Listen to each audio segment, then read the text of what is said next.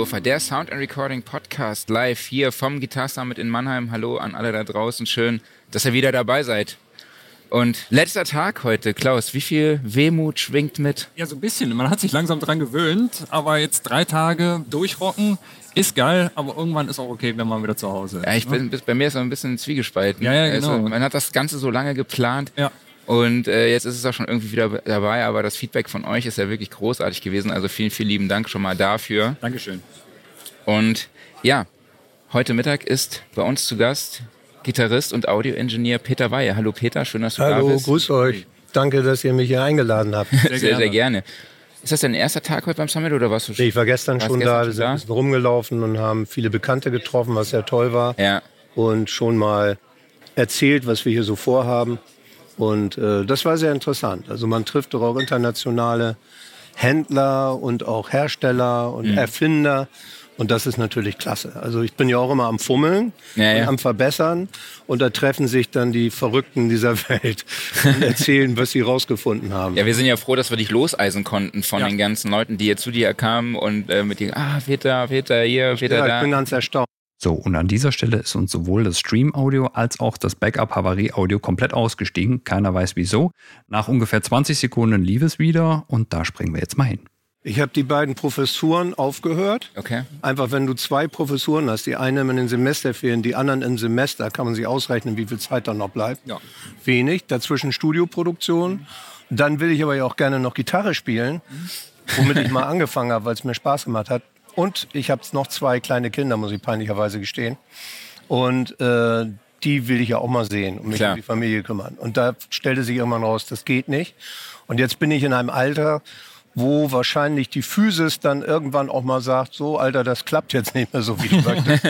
und solange das noch einigermaßen geht, möchte ich das noch gerne ausnutzen. Ich Okay. stelle mir das frustrierend vor, wenn man dann so lange mit was anderem arbeitet und dann sagt, jetzt aber und huch, jetzt geht's ja, Ja. nicht mehr. Ja. Also die, ich weiß nicht, ich wie lange man weiß es einfach nicht, wie lange Okay. man noch Zeit hat, möchte ich gerne nutzen dafür, cool. nochmal wie so ein Jugendlicher damals einfach zu spielen, wonach mir der Sinn steht. Gute ich nenne das immer das selbstbelohnende Prinzip. Ja. Man dudelt vor sich hin, neudeutsch im Flow und äh, das ist der befriedigendste Moment. Ich musste ja mein Leben lang das überprüfen lassen, was ich spiele. Es war immer eine Prüfungssituation. Okay. Auch jetzt Mittwoch, dies- diese Woche noch und äh, Donnerstag oder Freitag habe ich nur wieder zwei verschiedene Produktionen und immer spielst du entweder gegen den Virtual, Virtual Guitarist oder aber ein anderes Programm oder aber die Ideen von den Produzenten, im besten Falle mit den Ideen des Produzenten. Aber dass man da einfach mal so zweckfrei sitzt und merkt, oh, jetzt habe ich gerade mal komplett vergessen, wo ich hier bin. Bin eingetaucht mit der ganz beschissenen Sitzhaltung, habe jetzt Rückenschmerzen, aber es war einer der schönsten Momente. Ja. Keiner kann es kontrollieren, das ist das Okay. Allerbeste daran. Ja, und du warst ja auch bei der Gitarre- und Bass Masterclass in der Toskana. Ja. Was kannst du uns darüber erzählen? Was war das für eine Erfahrung? Das war eine großartige Erfahrung, weil ich habe ja 40 Jahre lang junge Gitarristen unterrichtet, weil wir die Erfahrung weitergeben wollten am Popkurs in Hamburg. Das war der erste Kontaktstudiengang. Udo Dahm, den wir dann im zweiten Jahr dazugeholt haben, kennt ihr ja alle hier in Mannheim, der die Popakademie dann geleitet hat, der jetzt übrigens auch aufgehört hat. Ja. Und wir waren drei Freunde, Anselm Kluge, Udo Dahm und ich. Wir haben dieses Konzept so aus der Taufe gehoben. Und da ging es immer darum, unsere Erfahrung jungen Leuten mitzugeben. Und die waren alle am Start. Die wollen sehen, dass sie in die Szene kommen, dass sie irgendwo eine Möglichkeit haben, Geld zu verdienen, dass ihre Bands berühmt wurden. Wir hatten eben das große Glück, dass das auch passiert ist. Bei Wir sind Helden und bei Revolverheld und bei Peter Fox und bei, bei Boy und bei den Rainbirds. So viele, da haben wir einfach Glück gehabt. Cool. Auch viele Gitarristen. Heute kommt einer, der mir gleich hilft. Der spielt jetzt bei Apache. Der war 2020 in meinem letzten. Max Grund? Max Grund. Ja, der ist heute Der auch noch heute hier bei Abend. uns. Ich weiß, ich Michael weiß. Herberger ist Toller Gitarrist. Und das ist schön. Aber in der Toskana sah es anders aus. Deswegen komme ich drauf. Das waren alles Leute in meinem Alter, teilweise älter, manchmal ein bisschen jünger. Und die spielen Gitarre einfach, weil sie Lust dazu haben. Das ist eine völlig andere Anforderung. Reife Leute, die im Grunde genommen im Leben was hingekriegt haben. Ich glaube, wir waren allein fünf Ingenieure, Okay. verschiedene Ärzte. Es geht ja nicht um den Beruf. Es, Architekturprofessor. Es geht darum, dass die einfach das im Leben was auf die Reihe gekriegt haben und sind es einfach am Ende, können sich das jetzt leisten, Gitarre zu spielen. Und das ist eine völlig andere Sicht auf die Welt. Mit denen macht eine Weinprobe, die wir da jeden Tag hatten, sehr viel Spaß. Die meisten hatten sehr viel Humor und sie haben natürlich was zu erzählen. Und ich habe viel gelernt.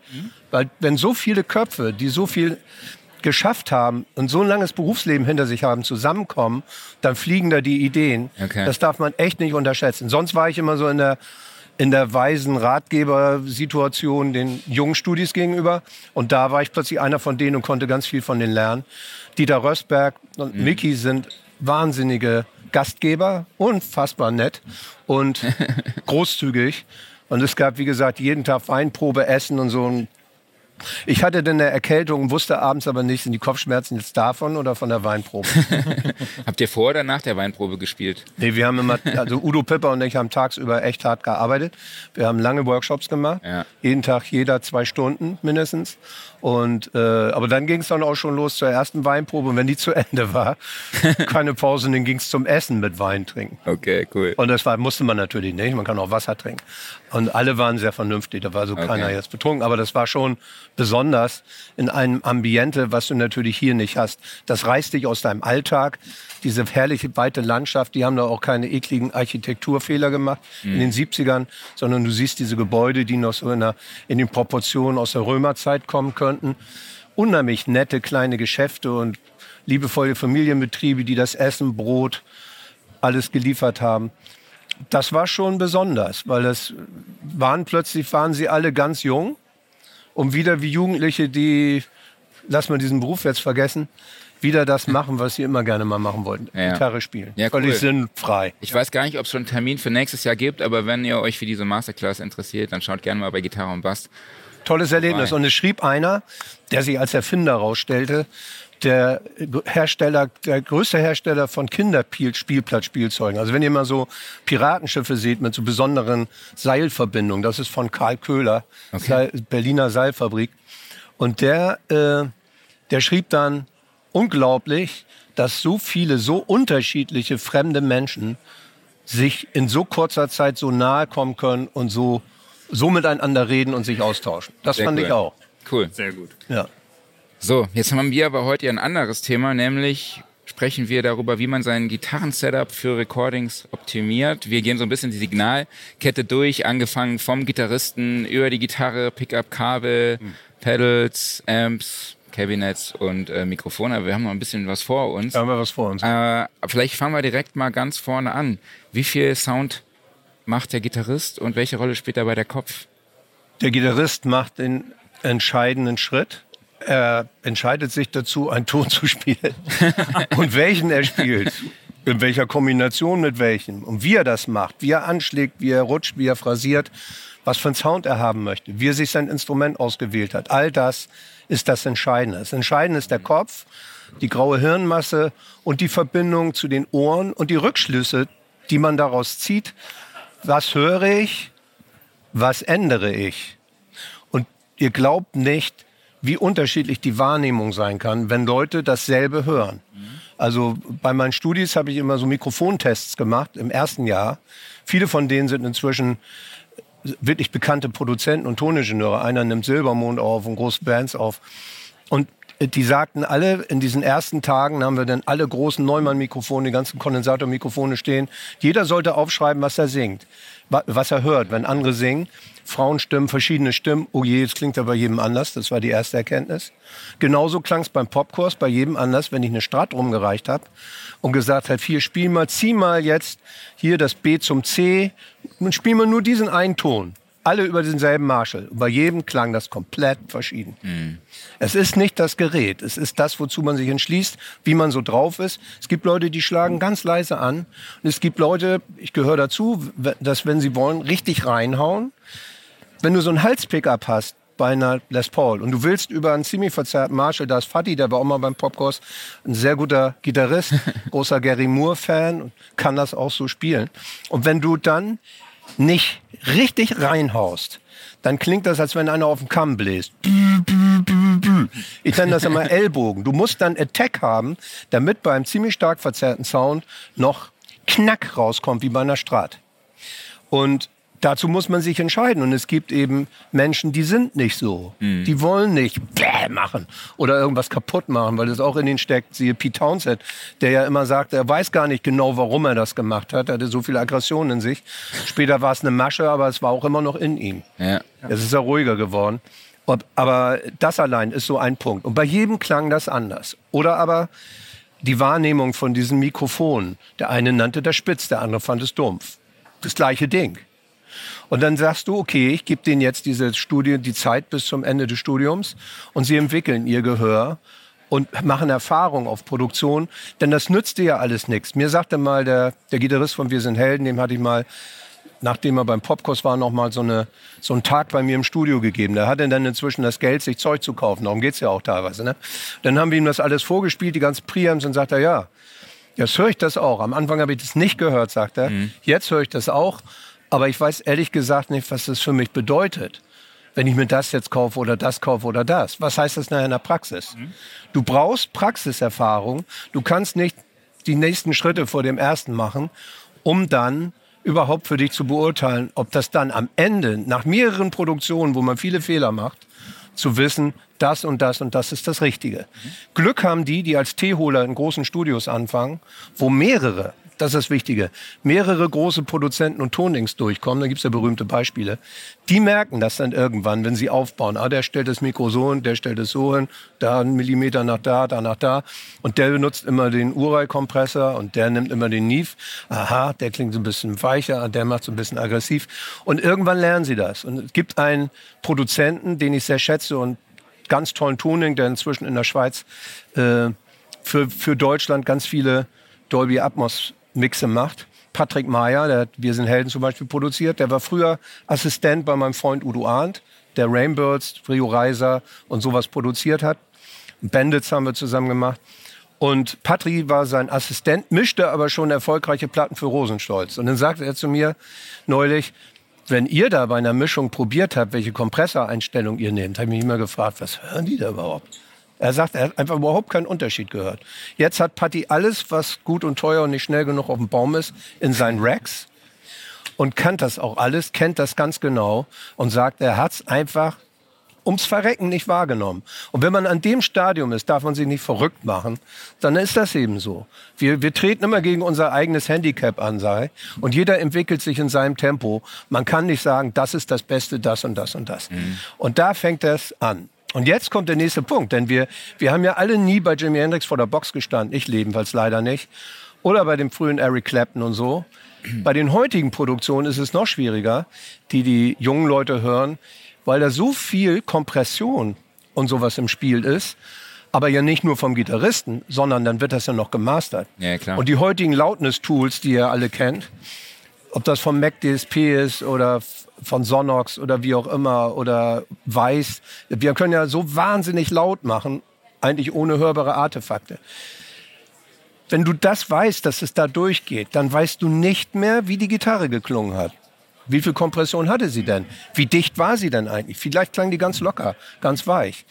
Und das ist heute schwierig. Das heißt, wir haben so eine komische Eimerkette vom Missverständnis. Der Gitarrist hört eine Produktion und denkt, er muss diesen Sound machen. Dann müsste er es aber durch die gesamte Mastering-Kette machen. Sonst hast du zum Beispiel im Metal einen wahnsinnig überkomprimierten Sound beim Spielen.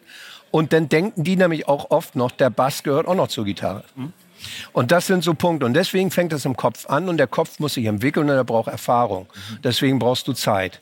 Und mit der Zeit fängt man dann an, Entscheidungen zu treffen. Und dann fragst du, was ist der nächste Schritt? Der nächste Schritt wäre die Gitarre. Du brauchst ja ein gewisses Werkzeug, womit du eben deine Soundvorstellungen Hm. umsetzen kannst.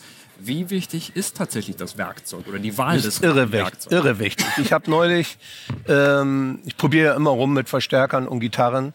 Und neulich fand ich eine neue, eine Brücke für meine alte ES 335. Da könnte ich mich jetzt noch für peinigen und schlagen. Die habe ich seit 1975. Und damals hat, die war mit Bixby ursprünglich, jetzt war da eine ABR1-Brücke drauf. Da habe ich mich nie drum gekümmert. Ich habe jahrelang damit gespielt, viele Produktionen, live, fünf Jahre lang damit Top 40 Mucke gemacht. Und irgendwann merkte ich, das ist ja keine Original-ABR aus der Zeit, sondern so aus den frühen 70ern. Und da waren Gussreiter drauf. Die klingen so beschissen. Dann habe ich von meiner anderen Gitarre, einer 330, die äh, Brücke abgenommen, darauf gemacht. Und ich hätte mich schlagen können. Da blühte die Gitarre so auf, knackig, brillant, silbrig, einen unglaublichen Ton. Und so ein geiles Instrument. Und ich manchmal, wenn es mal knapp war, finanziell, dachte ich schon, na, trennst dich von der und dachte, naja, es war die erste, die du hattest. Äh, lass mal lieber. Und jetzt ist sie wieder zu vollen, zum vollen Potenzial aufgewacht. Unfassbar. Und deswegen ist es so wichtig, dass das Instrument gut ist. Und wenn du dann spielst und du nimmst eine Gitarre, die das, was handwerklich gefragt ist, meinetwegen an Seitentrennung oder an Gleichmäßigkeit, Sustain oder was immer da der Part erfordert. Kann ja sein, dass es ein Arpeggio ist und es hat ein Keyboarder meistens geschrieben und der will, dass das dann genauso gleichmäßig ist wie auf seinem Keyboard. Mhm. Alle Seiten trennen, alle klingen sauber. Oder aber es soll eine Linie gespielt werden und die klingt besonders charismatisch, dann brauchst du Mitten und solche Farben, die wie eine Cello oder wie eine Oboe changieren, damit es irgendwie persönlich klingt dann brauchst du zwei verschiedene Instrumente oder wenn du Glück hast, hast du eins, was beides kann. Mhm. Und du was bist du dann immer so, hm? bietest, du, bietest du dann mehrere Gitarren ja, genau. an? Das ist ein psychologischer Saal, kann ich gleich mal vorwegnehmen. Okay. Früher habe ich dann gesagt, okay, du willst ein Solo, reingesteckt, irgendwie mich da so reinbegeben und voller Emotionen bist du fertig. Dann war es vielleicht ein Wiener und sagt, ah, na, das taugt mir nicht. und dann denkst du, oh, alle schlaf, wahnsinnig enttäuscht oder, ah na, das Motorrad da haben. Also wenn man dann gemacht hat oder so. Und dann habe ich gelernt, okay, um sich selber zu schützen psychologisch, und dann merkt er gleich, die Menschen sind ganz verschieden. Ich habe das Glück gehabt, für hunderte Produzenten zu spielen. Und dann weißt du schon, okay, Vorsicht, Vorsicht. Der sagt, da will ich so eine richtige Rockgitarre haben. Gut, machst du so eine richtige Rockgitarre? Nein, nee, nee, nee. Der eine sagt, dann ist er noch gar nicht verzerrt. Voll aufgerissener Soldano. Der will den Metal-Sound. Der nächste sagt, nee, nee, richtig rockig. Und dann meint er einen Rockman. Mhm. Und äh, habe ich gehabt bei, bei, bei Michael Kultur, der sagt, das muss so klingen, als wenn das aus so einer kleinen Röhre kommt. Äh, dachte ich, arbeite die ganze Zeit an großen Marshall-Sounds, das will ich nicht. Und ich biete jetzt inzwischen dann, seit vielen Jahren empfehle ich auch meinen Studis an, als wäre ich eher so ein Agent oder Händler und sage, ja, lass doch mal gucken, in welche Richtung willst du dann? Mal eine Strat oder eine Tele oder hier die Les Paul, verzerrt, nicht so verzerrt. Na nee, das ist mir hier zu maskulin. Gibt's auch. Die wollen kein Marshall. Da assoziieren sie dann alte Männer mit äh, schwarzen Boxen, wo weiß Marshall draufsteht, mhm. finden die schrecklich. Und dann machst du so rum und dann, ah ja, ja, das ist toll. Und dann spielst du so und so und so. Und wenn du merkst, die fangen Feuer mhm. und die reagieren, dann fange ich an, mich da auch reinzubegeben und dann auch Spaß dran Was zu haben. Meinst du mit dem psychologischen Effekt? Ja. Also es geht dann eher auch darum, wie der Gitarrist... Mich zu schützen. So. Bevor man zu viel psychologische oder zu viel Herzblut reinmacht, was dann enttäuscht wird und dann machst du irgendwann zu, schützt du dich und wie in so einem Bauchladen sagst du, guck mal hier, hör mal das, hör mal das. Ah ja, das findest du gut. Und wenn er dann so weit ist, dass du sagst, das will er haben, dann versuche ich das mit meinem Gefühl zu erfüllen und dann dann bist du wenigstens einigermaßen auf der sicheren Seite, dass der danach nicht sagt, ah nee, das ist scheiße, das will ich nicht. also man muss die Gitarren, du fragtest, ja, genau. man muss die Klassiker haben, wenn man ein Studiogitarrist ist. Wir können ja aber auch mal darüber reden, wie ist es bei meinen ganzen Studis, die, wenn sie jung sind, natürlich, und das müssen sie auch, noch hoffen, dass sie mit ihrer ureigenen Musik was Tolles werden. Schwingt ja bei allen mit. Ja. Nun ist die ureigene Musik aber ja ganz selten eine, dass sie wie bei einem Mozart so angeflogen kommt. Und dann ist da eine Symphonie da, die ins Reine geschrieben ist, ohne Fehler. Sondern die meisten Leute orientieren sich sichtbar an etwas und ähm, oder hörbar an etwas. Und meistens tendieren sie natürlich dahin, sich die Instrumente zu besorgen, die ihre Vorbilder spielen. Dann spielt Plini eben bei Sandberg, dann kaufen sie sich eine Sandberg-Gitarre. Ist ja klar. Und wenn sie Steve Lukather-Fan sind, dann kaufen sie wie heißt sie, Wolfgang oder so. Und also danach richten sich die Leute. Genauso wie wir, wenn wir Hendrix-Fan waren, uns einen Strat besorgt haben, wenn wir äh, Eric Clapton-Fan waren, früher eine Les Paul. Mhm. Und Eric Clapton war Albert King-Fan und wollte eigentlich eine Goldtop haben. Die gab's aber nicht. Dann hat Andy Summers ihm aus dem nächsten Laden eine Burst besorgt. Und mit dieser Burst hat er die Bluesbreakers LP geschrieben, äh, gespielt und die erste Cream LP. Und das ist jetzt der Sound, der der Grund dafür ist, dass diese Gitarren heute 400.000 Euro kosten. Ja, Glück oder Pech hast, je nachdem, ob man es kaufen will oder nicht. Und ähm, deswegen ist noch nicht klar, der, der, es brauchen nicht alle Menschen dieselben Gitarren, Okay. sondern es richtet sich danach, was wollen sie spielen, wie sehr wollen sie so sein. Wenn du aber wie ich dann irgendwann anfängst, ich habe mit meiner ES dann angefangen, den ersten Studiojob, dann brauchte ich eine Akustikgitarre, ich mir eine Martin gekauft und dachte, das war's. Ein großer Irrtum, man muss dann auch lernen, Akustikgitarre zu spielen. Und dann, ähm, das ging dann aber, ich durfte beim Produzieren, beim Üben, die haben mich üben lassen dabei, haben mich nicht rausgeschmissen. Sehr gut. Bei Rolf Zukowski und seinen Freunden und sonst wo habe ich dann gesessen und Akustikgitarre gespielt. Und ähm, E-Gitarren, stell die schnell fest, du brauchst auch eine Strat. Weil die, das ist einer der großen Standards. Und irgendwann brauchst du die großen Klassiker. Das ist dann eine Les Paul meinetwegen oder eine ES 335 oder wenn meinetwegen beides. Und du brauchst eine Strat oder eine Tele. Beides möglichst, weil sie doch deut deutlich verschieden klingen. Und äh, das waren eigentlich schon so die großen. Und wenn du dann Rock machen willst, vielleicht noch eine SG und so. Und dann geht's so weiter. Dann kommen irgendwann die Pointy Headstock-Gitarren oder die mit Floyd Rose. Ob du sowas machen willst oder nicht, hat dann so eine Chevelle. Und alle Fans oder Produzenten, die in so eine Richtung gehen wollen, haben bestimmte Vorstellungen davon. Bei meiner Strat ist es ein Phänomen. Das ist so eine 62er Candy Apple Red. Die hat mir ein Freund besorgt. 1975. Das ist die einzige, die ich bis jetzt spiele. Und die hat alles hingekriegt. Ob die Leute wollen, dass es nach Mark Knopfler klingt oder ob sie wollen, dass es nach Hendrix klingt oder nach Chick. Ähm, da kannst du Glück haben. Das weiß man aber als junger Typ nicht. Deswegen mein Tipp. Ihr seht nur auch nicht so blutjung alle. Aber äh, mein Tipp, wendet euch an jemanden, der Erfahrung hat lasst den die ersten Schritte für euch machen. Ich hätte mir die Gitarren, die weder die ES noch die Strat selber so aussuchen können. Jetzt über die vielen Jahre merke ich, was für ein wahnsinniger Kenner mein Freund Harald Schliekelmann, der mir die besorgt hat, damals schon war und immer noch ist. Und äh, das ist ein Schritt, da spart ihr euch sehr viel Zeit. Man lernt dann von einem guten Instrument, Okay. das zum Gitarre auswählen. Und im Vorgespräch meintest du auch, dass der Pickup auch wirklich eine entscheidende Ja. Rolle spielt. Also man findet kaum Strats, die original sind. Warum? Weil damals, das sagt Thomas Weilbier immer, im äh, Willy Beckers Laden in Hamburg an der Talstraße, da wurden einfach Hälse an Strats geschraubt. Wenn es einem Kunden besser gefiel, der Hals gefällt mir besser, aber der Sound von der, gut, machen wir den Hals daran. Oder die Pickups von denen, den Mittelpickup finde ich scheiße, aber der da aus der 65er finde ich gut. Okay. Dann wurden die da reingemacht, bis man das ideale Instrument hatte. Und das kann man natürlich heute immer noch machen. Ich, ich arbeite ja viel mit Andreas Kloppmann zusammen. Der hat ja für Markus Demel Set und von Thomas Blug und so weiter. Würde sich meine Stadt eigentlich auch gerne mal angucken, weil sie eben über inzwischen, wie lange habe ich die? 48 Jahre auf Produktion sich bewährt. Okay. Völlig verrückt. Von St. Lou, nur so Hendrix-artig, Stählern, auf dem Halspickup, Marshall, bis hin zu Helene Fischer hat diese Gitarre, bis hin Modern Talking. Alles gespielt und ich bin immer klargekommen. Sehr gut. Wir müssen leider ein bisschen dran ziehen. Ja, er zieh mal schnell, ja. Äh, ja, Aber wie gesagt, Aber- im, immer wenn ich ein schlechtes Instrument in die Finger kriege, merke ich, jetzt nützt mir auch der teuerste Wandler nix Ja. und der teuerste Preamp und alles das. Das muss erstmal stimmen. Und zwar mit der eigenen Vorstellung, mit der Zielvorstellung, mit seinem eigenen Spielvermögen. Und dann kann man sich um die anderen Sachen kümmern. ja. Dran ziehen kann man auch an einem Gitarrenkabel. Man kann am Gitarrenkabel ziehen. kann auch drüber stolpern. Wie wichtig, das, auch, ja. wie wichtig das dran ziehen ist. Ja. Und passt auf, wenn ihr auch. Vovox-Kabel habt und ihr habt Parkett, man kann schlimmer als über eine Bananenschale darüber fallen. Echt? So vielleicht mit den Zähnen auf so einen Tisch oder so. Ist mir jetzt noch nicht passiert, aber Ja, mir aber. Also nicht mit dem Tisch, aber. Aber wie wichtig ist die Wahl des richtigen Kabels?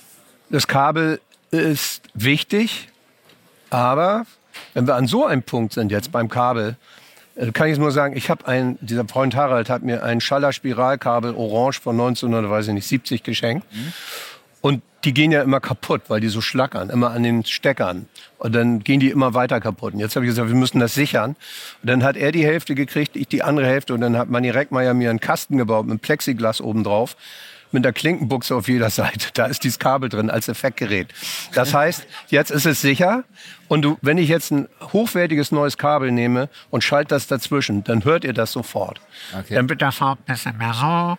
Aber nicht einfach nur dumpf, sondern er kriegt so bestimmte Mitten. Und dann denkst du, ah ja, und unsere Helden, die hatten da eben zwei von.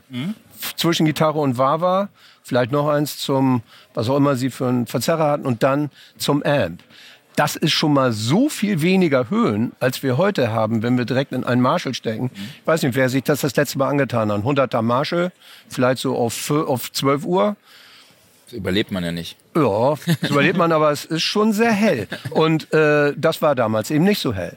Und es gibt Kabel, die machen das nach. Komischerweise klingt es dann immer verdreht. Und ich habe so eine Kiste mit bestimmt 15 verschiedenen Kabeln. Die stelle ich immer meinen Studis vor.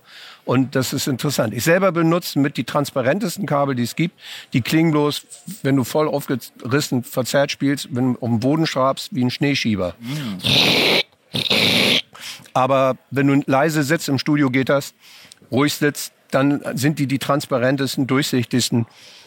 Wenn ich nicht weiß, was ich spielen muss, ob ich vielleicht ein ganz helles Arpeggio spiele oder gleich einen dicken Ton brauche, dann sind das die besten. Wenn ich weiß, ich brauche einen dicken Ton, dann kann ich mit dem Kabel filtern. Denn ein Kabel ist, wie ihr wisst, wie ein Kondensator, proportional zur Länge, reagiert mit dem hochohmigen Ausgang der Gitarre. Und das ist ein Filter. So, so macht man in der Audiotechnik einen Höhencut. Und deswegen sind Kabel schon sehr wichtig. Aber wie auch alles, was jetzt kommt in der Kette, wenn ich für andere Leute spiele und ich begebe mich als Profi so auf dem Weg und will für andere Gitarre spielen, dann können die entscheiden, wie das werden soll. Und da habe ich viele erlebt, die hatten die höchsten Ansprüche. Die haben gesagt, ja, ich kann jetzt auch Steve Lukather bestellen oder sonst jemanden. Und dann musste ich einfach genauso gutes Zeug haben und mein Studio musste genauso gut eingerichtet sein. Da war eine Studermaschine, A800 und ein Helios-Pult, was früher im Island Record Studio stand, haben sie Bob Marley mit aufgenommen. Ihr habt mich dicht gedreht.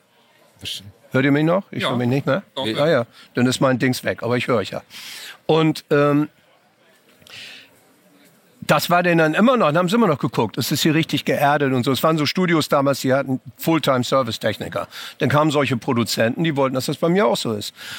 Heutzutage ist es egal, ist doch scheißegal, nimm irgendeinen kleinen Wandler oder sowas, das hat sich extrem gedreht. Wenn ich aber für einen Produzenten spiele, der mich bezahlt, dann weiß ich noch nicht, welchen Anspruch der hat. Das könnte der höchste Anspruch sein. Stellt euch vor, Whitney Houston leben, würde noch leben und ihr sollt sie aufnehmen. Und die singt das vielleicht in einem Take, dann ist der besser gut aufgenommen. Ja. Nicht zu viel Kompression, gutes Mikro, keine Zerrung, klarer Signalweg. Wenn ihr jetzt irgendeine Indie-Band aufnimmt, die einen cool Sound machen will, dann ist vielleicht irgendein komisches, schrottiges Mikro oder ein SM7 mit, einer komischen, mit einem komischen Preamp oder so gerade richtig. Ja. Wenn ich jetzt ein Gitarrist bin, der seine eigene Musik macht und er hat die geilste Idee der Welt, dann ist es nicht so wichtig, wie er das aufnimmt. Dann ist es wichtig, dass diese geile Idee rüberkommt, denn wie es so schön heißt, es hat noch nie jemand als Hit den Namen des Preamps gesungen oder Ja. des Mikrofons. Sondern wenn er eine geniale Idee hat, dann ist das das, was immer dominant ist. Solange er selbst entscheiden kann, wie das klingen darf, Okay. dann würde ich das auch immer in eurem eigenen Saft, Intuition voll so ausleben.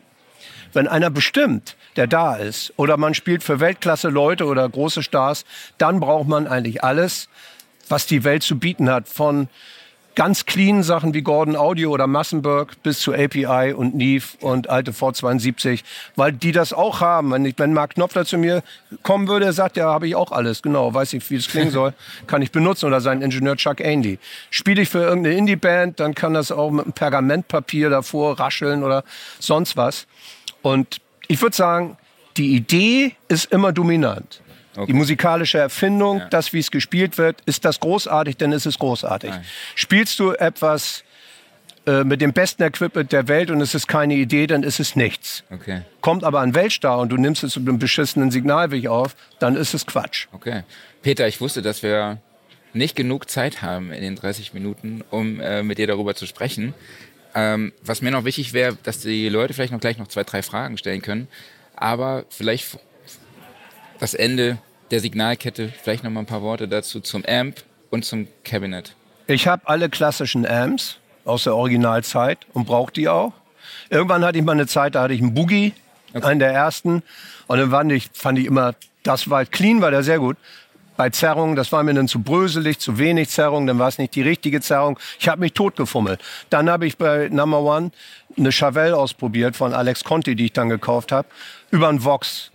Und dann wusste ich, ah, dann habe ich mir wieder einen Vox gekauft, mehrere Vox, dann habe ich wieder alte Marshall. Ich habe jetzt einen 69er Marshall, ich habe einen 73er Marshall, ich habe einen 78er 2203 Marshall, ich habe einen Soldano, ich habe einen Rectifier. Wenn du diese Original-Sounds machen sollst, weil jemand kommt, der das liebt, dann geht das richtig authentisch und ganz einfach dann plötzlich mit diesen Original-Amps. Genauso wie mit den Original-Gitarren. Ähm, Boxen, ich habe alte von 1967, Pinstripe Marshall Box. Ich habe eine von 70 mit Basket Weave, alles die G12M Speaker. Ich habe eine schwarze, die ich heute mit habe, da ist aber auch ein G12M von 1970 drin. Das sind die Speaker, die ich am meisten benutze. Habe aber auch 20 weitere Speaker in fünf Boxen, weil ich den Studis zeigen will, wie die klingen. Mhm. Dann kommt die Mikrofone. Ich habe ungefähr 14 Mikros davor, aber man braucht natürlich nur eins das, was man am geilsten findet und an die richtige Stelle stellt. Einer der berühmtesten Studiogitarristen, Jake Graydon, nimmt immer ein SM57, packt das bisschen raus aus der Mitte, schiebt das nach da ein bisschen nach außen. Ich habe diese 14, weil die Leute verschiedene Klangfarben lieben, vom, vom äh, U67, U87, U89 über Roja, SM57, äh, MD 421 und so die ganze Palette, um die zu mischen und kann damit extreme Klangfarben machen, sodass man wirklich denkt, okay, das ist jetzt ein anderes Instrument. Trotzdem ist die Gitarre und der Amp so wahnsinnig wichtig.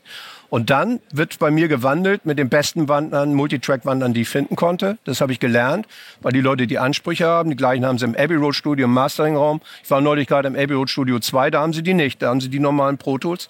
Gibt es jetzt auch von Pro Tools die MTXR, weil ich habe sie von DAD. Okay. Und äh, Preamps, auch die, für die Leute, die, die das brauchen und für die Workshop, die Klassiker von API und Neve, V72, v, V74A und sowas, Siemens-Module, aber auch die ganz clean Sachen wie Massenberg oder Gordon Audio. Denn es kann ja sein, es kommt vielleicht eine Indie-Band und da will einer so eine mittig klingende Akustikgitarre irgendwie so und die soll möglichst schrottig klingen. Das ist eine Sache. Kommt aber einer und du sollst für London Philharmonic irgendwie so eine Akustikgitarlinie spielen, ja, dann ist es plötzlich wichtig, dass das kristallklar ist und unheimlich gut trennt und so. Das ist der Unterschied zwischen einem, der das anbietet als Job mit wechselnden Produzenten und Leuten, die das für sich machen. Und die sind in einer viel glücklicheren Situation, weil wenn es ihnen gefällt und das, was ihr Herz und ihr, ihre Intuition will, ist hörbar, dann kannst du eigentlich alles benutzen. Und das, was es heute gibt an Wandlern für wenig Geld, ist im Verhältnis zu den ersten, die wir so hatten, Klassen überlegen. Und das sind auch Hits geworden. Okay. Ja, cool. Peter, vielen, vielen lieben Dank bis hierhin. Haben wir noch Gibt's Fragen? Fragen? Ja, wenn es Fragen gibt, dann muss ich da hingehen, weil ich. Nee, äh, musst, du nicht. nee? Ich gehe für dich. Ach so. Ach, du nee, hörst ja nicht ich mehr. höre nichts mehr. Ja, nee. okay, da, dann darf Also schon noch, aber. Ja, gut. Hat jemand Fragen an Peter? Habt ihr Fragen? ansonsten kann man dich vielleicht noch ganz kurz persönlich anhauen. Akustikgitarre aufnehmen. Ja? Erstmal Mikro. So. Hallo, könntest du was zu Akustikgitarren-Setup sagen? Was Ja. für dich, um einen schönen, brillanten Western-Sound herzustellen? Ja. Da ist das Wichtigste die Gitarre. Und dann kommt als nächstes die Plektrumtechnik und die Plektrumwahl. Ne, wenn du ein dünnes Nylon nimmst, zum Beispiel, dann klingt es wesentlich brillanter, als wenn du ein dickes nimmst. Hat einer so ein Jazzpick, so ein dünn, dickes, dann klingt es matt. Ich hab, äh, benutze immer die ganz stinknormalen Gin Dunlop, äh, zwischen 73 und noch dünner dafür. Oder aber Clayton Picks, auch ab 73 oder noch dünner. Das, die machen noch mehr Brillanz. Und dann, dann ist es äh, ist ein guter Startpunkt, immer ein Mikrofon erstmal zu testen, ungefähr am Korpus-Halsübergang in Richtung 12 Pfund verschieben, dann manchmal, wenn es zu wumig ist, sich wegsetzen, dass es nicht direkt die Membran aufs Loch zeigt, je nachdem, wie man spielt. Und ich weiß vom Popkurs, wenn, wenn zehn Leute oder zwölf Gitarristen einmal streng machen, dann lachen die sich alle tot, weil das beim einen klingt's brillant, beim nächsten klingt's wie Mülleimer, der nächste hat nur Bässe, beim anderen kommen nur Mitten. Das ist der wichtigste Punkt. Und dann ein Tipp, gute Mikrofontechnik von Chuck Ainley, der so Dixie Chicks, Mark Knopfler und so aufnimmt. 2 KM84 oder 184 oder ein Kleinmembran-Kondensatormikrofon. So ein XY, dass die Membran sich kreuzen wie zwei Münzen. Das ist dann nicht ganz so, auf keinen Fall, aber so. Dann hast du eine phasenkohärente Aufnahme Die eine nimmt eher den Korpus auf, die andere eher den Hals. Und das Gute ist, wenn der Tonik noch so blöd ist, der das mischt, egal ob er es Mono macht, verdreht, es ist immer phasenkompatibel. Und du kannst dich für eins entscheiden, dann hast du die Helligkeit vom Hals oder das andere, dann hast du das Dunkle vom Korpus oder Mischfarben, wie du möchtest. Oder aber du kannst sie ganz breit legen oder ganz eng oder so im Panorama. Das ist die idiotensichere Stereoaufnahme. Ich benutze oft ein U47 mit einer mit allerdings einer anderen Röhre, was mir eher so korpulente Hör und mitten gibt und noch ein KM84 am Hals, aber auch so übereinander gekreuzt.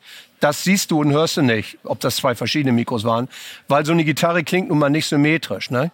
Der Hals klingt ja nicht so wie der Korpus, aber du kriegst die Helligkeit. Und wenn jemand richtig echte Stereophonie macht, mit MS-Stereophonie oder und du stellst es vorm Korpus, ja, dann ist der Hals natürlich immer wesentlich leiser. Das heißt, diese Stereophonie, die wir da machen, ist eigentlich gar keine. Aber es ist eben eine Aufnahmetechnik mit zwei Mikros. So mache ich das. Und dann wechsle ich die Mikros. Bei zwölfseitigen nehme ich auch gerne Kugelmikrofone. Der berühmte El Schmidt hat immer Kugelmikrofone genommen.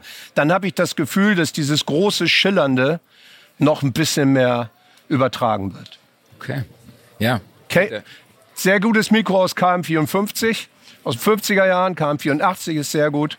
Schöps Mikrofone sind sehr gut. DPA Mikrofone sind sehr gut, wenn man einen kristallklaren Sound haben will. Okay, Peter, vielen, vielen lieben Dank. Danke dir. Ja. ja, Wahnsinn. Können wir dich vielleicht irgendwann sonst mal in den Podcast einladen, weil da können wir auch mal überziehen. Also. Ja, gerne. Vor allem, wir müssen ja eigentlich nur eine Frage stellen. Ja. ja. Das waren aber die wichtigen. Die, die meisten wissen es nicht, weil sie die Erfahrung nicht haben, okay. dass es eben eigentlich um den Kopf geht Super. und die Finger. Vielen, vielen, vielen Dank vielen euch, Dank euch ne? dass euch das vielen überhaupt interessiert hat. Dankeschön. Ja, und hier geht es in zehn Minuten auch wieder weiter.